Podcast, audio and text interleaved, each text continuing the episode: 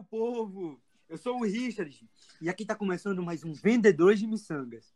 E para variar, eu vou vender um pouco da minha arte na praia para vocês. Solta a vinheta! Vocês estão prontas, crianças? Estamos, capitão! Eu não ouvi direito. Estamos,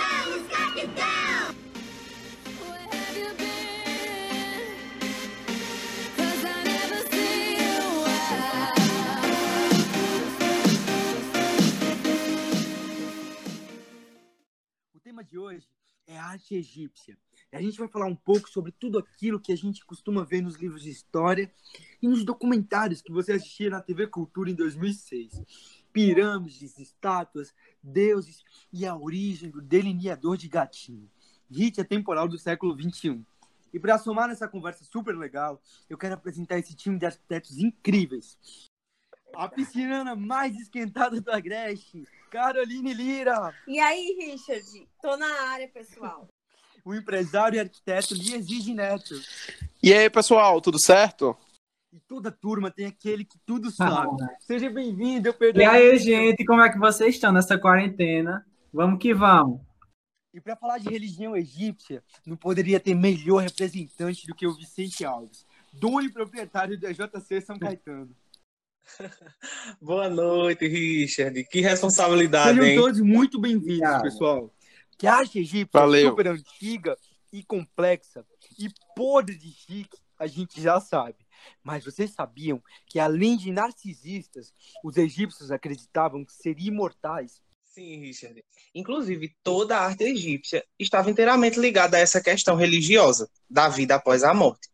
Aqueles túmulos dos grandes faraós, que geralmente eram guardados dentro daquelas pirâmides enormes, gigantes, e que chama muita atenção, eh, eram todos decorados com desenhos, pinturas, esculturas, com alto e baixo relevo, e tudo isso relacionado com a ideia de proporcionar à alma daquele faraó, daquele sacerdote, ajudantes que o orientassem ou encaminhassem até a outra vida. legal. E esse acervo rico de imagens divide com a gente um retrato cotidiano dos antigos egípcios.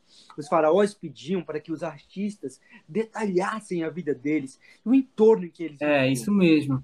E outro fato é que as obras eram sempre anônimas e padronizadas, apesar do grau de perfeição. O que importava mesmo era o emprego das técnicas e não o estilo pessoal do artista, o que limitava muito é, a questão do, da criatividade, né? Entretanto, os egípcios eles criaram um estilo de desenho muito singular. Tudo que precisavam representar em cena aparecia sempre clara e objetiva a forma que eles tratavam essas obras, né? Isso mesmo, Pedro. Outro detalhe importantíssimo é sobre a questão da harmonia e o equilíbrio. Qualquer perturbação nesse sistema poderia levar a algum distúrbio na vida após a morte. Tudo era cercado de simbolismo. As pinturas também eram acompanhadas de textos feitos em escrita hieroglífica. Um nomezinho bem chatinho de falar. Exatamente, Vicente. E o que é importante a gente ressaltar é que havia uma hierarquia social e religiosa nessas obras. Se a gente parar para observar né, esses personagens, eles Isso. sempre eram é, retratados em tamanhos diferentes.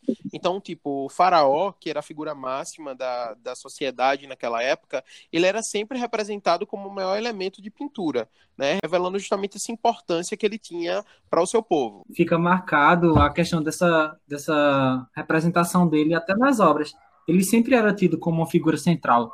E isso era bem perceptível. Exatamente. Era uma hierarquia na pintura. E, e, assim, esses desenhos de, é, egípcios de figuras humanas, eles seguiam sempre esse mesmo estilo. Dessa lei de frontalidade. A gente sempre observa quando a gente encontra uma figura em qualquer um desses museus e exposições. Essas figuras elas sempre eram representadas de, com a cabeça na lateral e o tronco frontal. As pernas e os pés elas eram também na lateral. A cabeça é mais fácil de ser desenhada de lado, por isso eles faziam nesse ângulo. Já os olhos são mais fáceis de ser executados de frente. E também para causar aquela impressão de que estava encarando o observador. O tronco humano também é representado melhor desse lado, né? Porque dá para observar como os braços se ligam ao corpo e tal. Isso. Tudo tinha que ser representado do ângulo mais característico. As pinturas não tinham conceito de tridimensionalização, só de sombra. Pois é. Mas de onde será que eles arrumavam tinta para pintar tanta coisa? Bom, Richard, eles basicamente extraíam boa parte da natureza, sabe? É, usavam muito carvão, gesso e até alguns elementos químicos. Inclusive, as cores que eles utilizavam em cada obra, ele tinha um significado por trás. Por exemplo, o preto ele era mais associado à noite e à morte, já o branco ele trazia uma simbolização de pureza e verdade. O vermelho ele tinha uma marcação mais de energia, de poder, de sexualidade. O amarelo ele estava mais ligado com a eternidade. O verde ele traz a simbolização da regeneração da vida, como é bem presente na Fênix. O azul também remete muito ao Nilo, o céu. Então, essa junção traz um sentido bem diferente na obra. Ah, super legal. Já vou aderir como conceito do meu próximo look de Réveillon. Mas voltando ao assunto, eles também adoravam fazer umas esculturas, né? Umas máscaras de ouro, coisinhas simples assim do jeitinho deles. Pois é, Richard. Então, só para vocês entenderem, havia ah, do outro lado havia vida, na verdade, do outro lado. E ele continuava, ele, ele imaginava que ele iria continuar reinando ah, após a, a sua morte, né? Então, por isso que ele passava a vida construindo uma tumba. Então, assim, é, era meio louco, porque quando eles morriam, né, os faraós, era honrado com festas, cânticos, tinha a leitura do livro dos mortos, é, e a sua alma e seu corpo eram entregues aos deuses. Né? E aí, com esse, pós todo esse processo, né, existia a mumificação, e aí colocavam, tipo, ah, muito ouro nas tumbas, oferendas, comida, é, enfim, es- os desenhos também eram sempre representados com esculturas de deuses e deusas, e existiam essas máscaras mortuárias, né, que eram colocadas justamente no rosto da- das múmias. Eu já quero uma pra mim. E aí, é, essas esculturas, eles queriam que passassem uma sensação de rigidez, né? Elas, elas iriam revelar informações bem completas e, e relevantes sobre a, a pessoa retratada, que geralmente era o faraó ou um deus. É bom, Lieside. As esculturas também seguiam um padrão. Os homens eram representados em pé, com o pé esquerdo à frente. Quando estavam sentados, tinham as mãos em cima da coxa, ou pernas cruzadas. E também não tinha expressão facial. Outra coisa curiosa era que essas estátuas eram simbióticas, ou seja, que uniam partes de animais e humanos. Geralmente, essas representavam os deuses. Alguém sabe o que representavam as esfinges? Aquelas coisas grandonas com corpos de leão e a cabeça de gente. Sim, elas são as esculturas mais famosas do Egito. Eu já ouvi dizer que elas eram colocadas na entrada dos templos, com o intuito de afastar os maus espíritos. E as pirâmides são cheias de significados também, né? Aham. Elas serviam como túmulos para os faraós. Porque a arquitetura deles foi bem avançada para a época, né? Toda aquela funcionalidade, durabilidade, de obras que até hoje chocam o mundo. É o formato é proposital, porque a base do triângulo ela representava o faraó e a sua ponta representava a ligação com Deus, porque eles acreditaram que o faraó era a representação de Deus na Terra. Eita, as famosas pirâmides, né? E eu queria saber como é que eles construíam aquelas coisas gigantescas assim do nada. Até hoje isso é uma incógnita, porque tem muitas teorias a respeito disso. Há quem acredite que foi ET, há quem acredite que elas foram construídas de cima para baixo, enfim. É uma infinidade de teorias, né? Mas, assim, a verdade é que alguns pesquisadores dizem que elas erguidas bloco sobre bloco, ou seja, de baixo para cima, né? E sem falar que esse bloco ele pesava em média duas toneladas, que era quase impossível deduzir que esses blocos eram tracionados até o topo. Além disso, é, dentro das pirâmides tinha os caminhos que eram percorridos, é, que iam de baixo até o topo. Então, a probabilidade delas terem sido erguidas por meio disso, por os blocos terem sido passados por isso é bem alta, né?